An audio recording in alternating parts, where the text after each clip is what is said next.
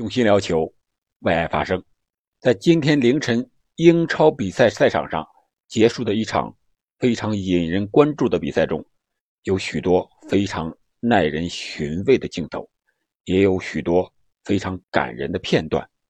你比如说，第七分钟，全场球迷，包括主场的利物浦球迷，在安菲尔德球场全体起立为 C 罗鼓掌。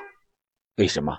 因为我们都知道，C 罗的龙凤胎儿子在此前夭折了，因此本场比赛他未能出场。而我想，这是球迷们用掌声为 C 罗送上的鼓励，还有对他的一些安慰吧。我想，这就是足球的魅力，也是我们喜欢足球的一个重要的原因，就是它非常的有人情味儿。非常的让人感动。当然，在比赛场上还有许多耐人寻味的画面，比如说曼联的名宿，他的老教练福格森爵士，表情凝重的坐在那里，目光略有呆滞的看着场上踢球的他的后辈和弟子们；还有利物浦的名宿达格利什，他却恰恰相反，正是笑容满面的对着镜头，两个人反差极大的表情。正是本场比赛主角利物浦和曼联的场上表现。本期节目，我们就聊一聊这一场英超的双红会。利物浦在主场安菲尔德迎战曼联。这里是喜马拉雅出品的《憨憨聊球》，我是憨憨。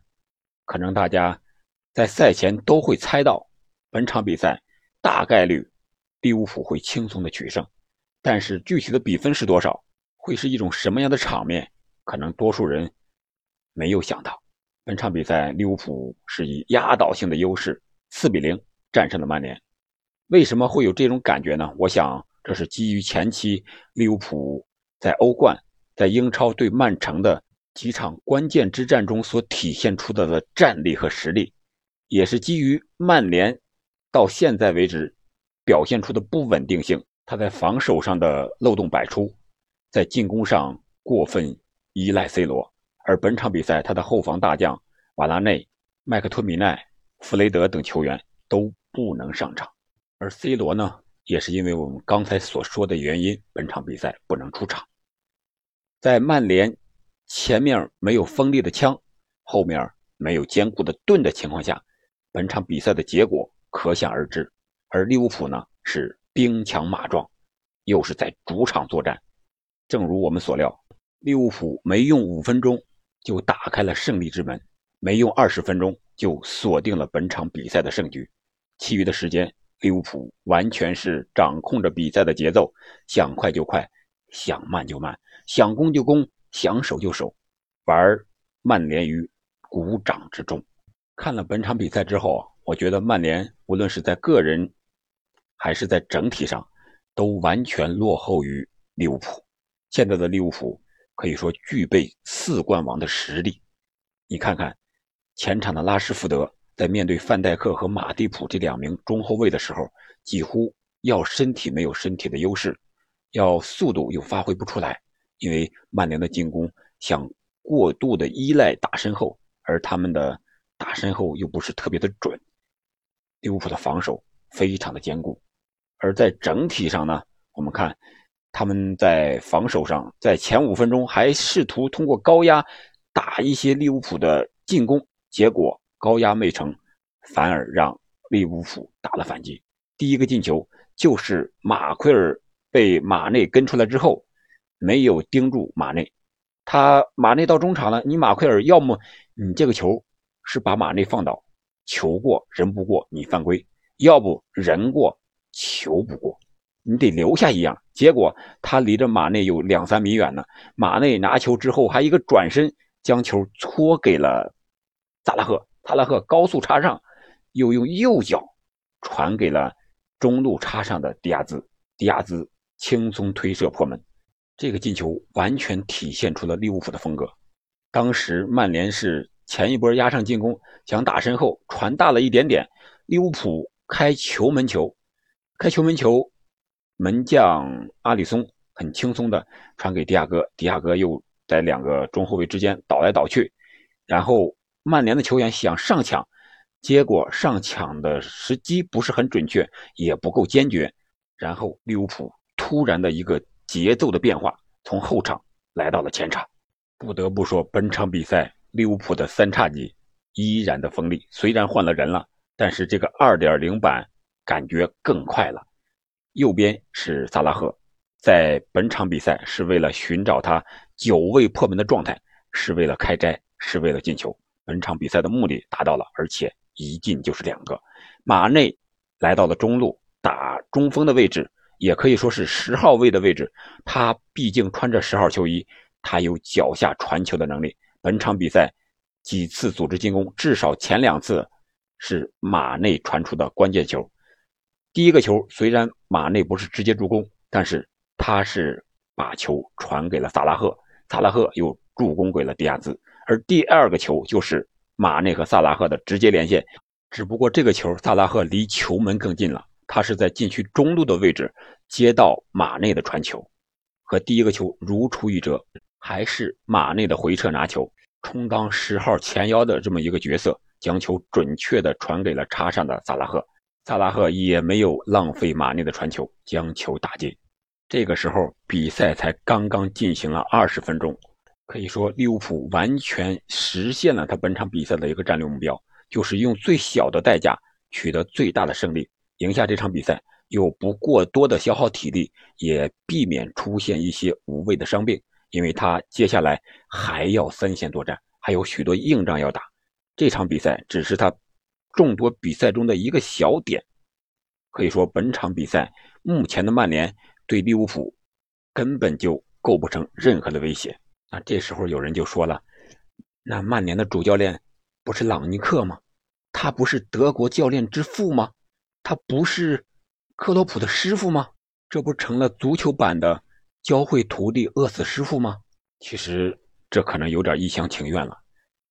朗尼克很想把克洛普看成自己的徒弟，或者说是他足球理念的一种传人，或者说一种认可者和执行者。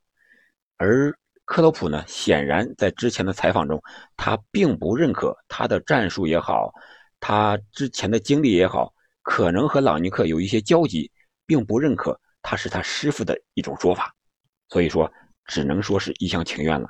但是本场比赛的很多球员确确实实和朗尼克有过世俗的关系，比如说这个利物浦的马蒂普呀、马内呀，他们在德甲效力的时候都曾经和朗尼克有过交集。但是高压逼抢这一战术，我觉得克洛普确实比朗尼克。要高明的多，而且他贯彻执行上，球员也是更坚决、更完美一些，球员的实力更强一些。二比零领先之后呀，利物浦就开始掌控比赛，放慢节奏，尽量把球控制在自己的脚下。这就是目前利物浦的可怕之处，他打进攻能够打出速度来，非常高效；而防守呢，又能利用控球来防守，不紧不慢，不慌不忙。这不得不说，本场比赛的迪亚哥发挥是真出色呀！作为中场的调度者，一方面可能是曼联给他的压力不够，让迪亚哥能够轻松的正对着对方的球门正面的拿球，来回的调度。本场比赛他是一百二十九次触球，传球成功率是百分之九十五，长传成功率是百分之百，三次过人全部成功，非常完美的表现。他在第八十分钟被换下场的时候。和克洛普有一几句耳语，非常的高兴啊，不知道说什么了，可能是让克洛普表扬表扬他吧。你看我表现的怎么样？又没受伤，传球又这么好，我发挥的是不是本赛季最好的一场比赛呀？克洛普当然也是非常深情的拥抱了他，和他也是耳语了几句。而下了场之后，坐在看台上的迪亚哥依然是笑容满面，而随后上场的米尔纳也是同样的表情。我想，这正是本场比赛利物浦所有球员心态的一个缩影，确实非常的放松，非常享受这场比赛。那利物浦第三个球、第四个球，我们还说吗？其实没什么可说的了，两个进球都是两次反击。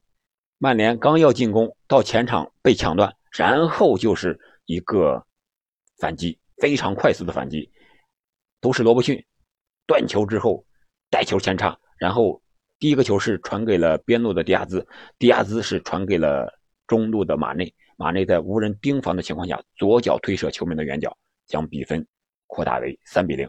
然后第八十五分钟的时候，又是萨拉赫的进球，这个进球也是左路的一个抢断。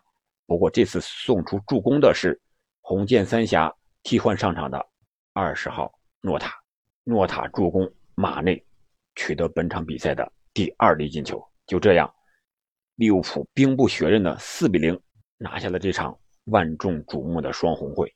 可以说，本场比赛利物浦的进攻线表现的非常完美。四名球员状态都非常的好，包括后上场的诺塔，给他的时间有点短了，再加上利物浦有些收着打了，没有必要再攻出去五比零、六比零都没有任何意义了。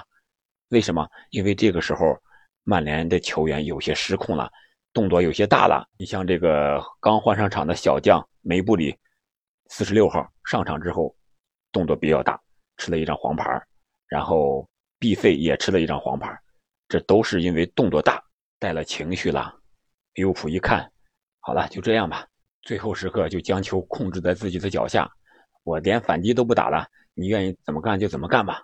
结果是曼联也是无心恋战，最后就这样结束了本场比赛。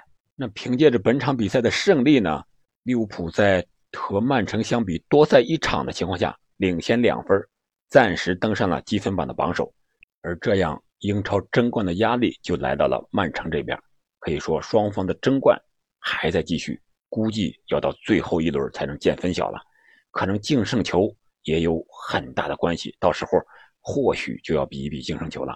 而目前利物浦在进攻上、防守上都是非常出色的，他们的进攻是八十三个进球，二十二个丢球；而曼城呢，进攻上稍微逊色一点，七十二个进球，二十个丢球。这样的话，在净胜球上，利物浦也是领先。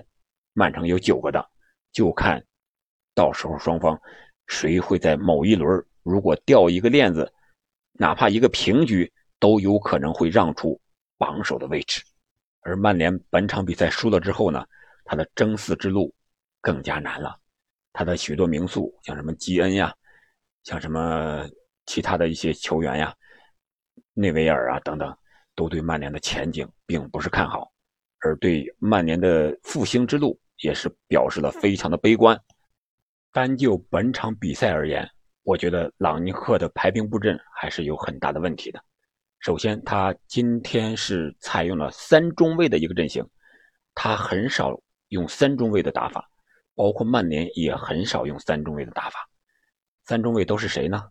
马奎尔、菲利克琼斯，这是很少出场的一个队员，还有这个林德洛夫。右边后卫是这个万比萨卡，然后左边后卫是这个达洛特。达洛特打左边也不是很多，而中场方面呢，除了马蒂奇属于防守型后腰之外，毕费呀、博格巴呀都是攻强守弱型的。而且博格巴我们都知道，他进攻确实可以，你让他打防守，时不时的他就会短路，就会丢球。而本场比赛呢，他是踢了十分钟就受伤下场了。被换下了，被林加德。而我们都知道，他首回合利物浦是五比零战胜曼联那场比赛，他是替补上场，没十五分钟是自己申请红牌被罚下场的。可以想象，曼联的中场没有防守型的后腰，要马蒂奇前后左右的来回冲，他能覆盖多大的面积？他这么大的年纪了，他能力再强，他能覆盖过利物浦的进攻队员吗？果不其然。几个进球都是马内回撤，马奎尔跟出来之后打的，曼联后卫的身后进的球。我觉得排兵布阵上，朗尼克确确实实有问题。下半场他自己进行了自我的纠正，把菲尔琼斯换下场，换上了桑乔，这样打起了传统的四二三幺的阵型，他的进攻才有了一些起色。可能啊，也是利物浦进攻放缓了，所以说让曼联有了一些喘息的机会。那除了本场比赛，我们再看曼联整个赛季的表现呢？除了朗尼克，除了主教练的排兵布阵之外，肯定还有俱乐部管理层面更深层次的原因。这样一家豪门俱乐部如何重建、如何复兴，是一项复杂的工程，也不是一蹴而就、一年两年就能完成的。好了，本期节目到这儿，我们也差不多了。